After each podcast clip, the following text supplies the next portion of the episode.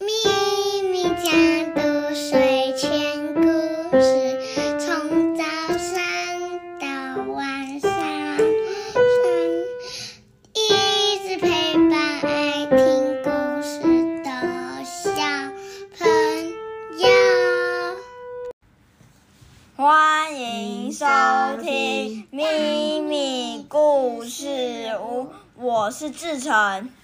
我是咪咪吗？啊，咪咪害羞了，没关系。咪咪要跟大家打招呼吗？啊，还用手挥挥手，Hello，好。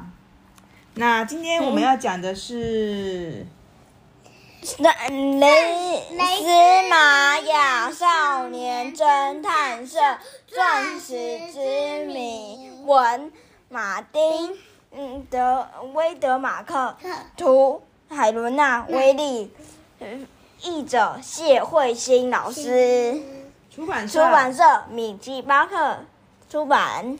好，我们要今天讲第二章喽。上次讲到谁是进来嗯侦探社的人，那么这集就要帮大家揭晓喽。是卡拉先生进门。哦，雷斯打开门就看到秘密说的卡拉先生，他在站在走廊上啊，有着浓浓黑黑的胡子，戴着一个条纹的毛线帽。他是整个城镇最有钱、最有钱的卡拉先生。对穆哈德卡拉先生。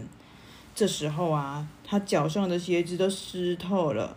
卡拉先生啊，在教堂街上。因为他流了大汗呢。哦，他是淋雨还是流了大汗？他是下淋到雪，哦，淋到雪哦。好，卡拉先生是教堂街上珠宝店的老板，他店里啊专门卖名贵的珠宝和钻石，名声享誉全国。他来找雷斯和玛雅，究竟有什么事呢？雷斯将他带进办公室，他说玛雅说。玛雅说：“卡拉先生，卡拉先生，请坐，请坐。好，卡拉先生拖着沉重的身体呀、坐了下来，从口袋里头啊，外套口袋里掏出了一条手帕，满身大汗，非常的焦躁不安。卡拉先生，我们能帮上什么忙？雷斯问。我我问我完蛋了！我门我在门前看见你们的海报，呃他你们一定要帮帮我啊！哦，雷斯和玛雅听到这里，立”刻蕾拿出笔丝跟玛。雅说：“什么吗？赶快讲。嗯，和笔记，嗯和笔，嗯，教堂街的珠宝店已经经营很多很多年了，店里的生意一直都很好。卡拉先生着急的一直讲。全国各地都有人来光顾我这家小店，但是我的好运正在消失。他一边讲一边擤鼻涕。雷斯问他，发生了什么事？卡拉先生叹了一口气，又说。我一天比一天穷。我我我怀疑有一个员工正在偷我的钻石，才短短几天就有五颗钻石不见了。我真的不明白这是这到底是发生了怎么一回事。每天打烊前，我都会检查员工的提袋和口袋。衣衣服口袋，但是什么都没发现。我百分之百确定，钻石还在店里哦。玛雅问卡拉先生说。”警察怎么说？卡拉先生稍微松开了他的领带，又说他们在第一颗钻石失消失失踪后，曾经做过调查，却没有任何的线索。只要小偷没留下把柄，警方就拿他没辙。：“嗯。”他越讲眼睛就开始红了起来。再这样下去，我很快就会破产，准备关门大吉了。如果没有那些名贵的钻石，客人再也不会对我这家珠宝店感兴趣了。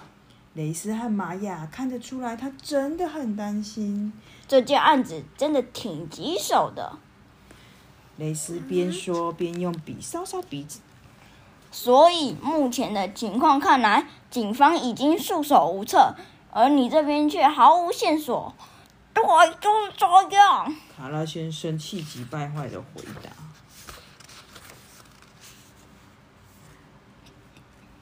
卡拉先生又说。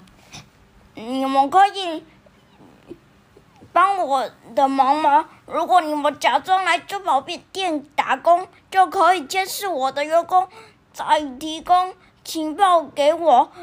请帮我揭开这珠宝大盗的假面具，我一定会好好报嗯酬谢你们。拜托，一定要帮帮我好吗？玛雅回答说。明天就开始行动。哇，玛雅一口就答应卡拉先生了。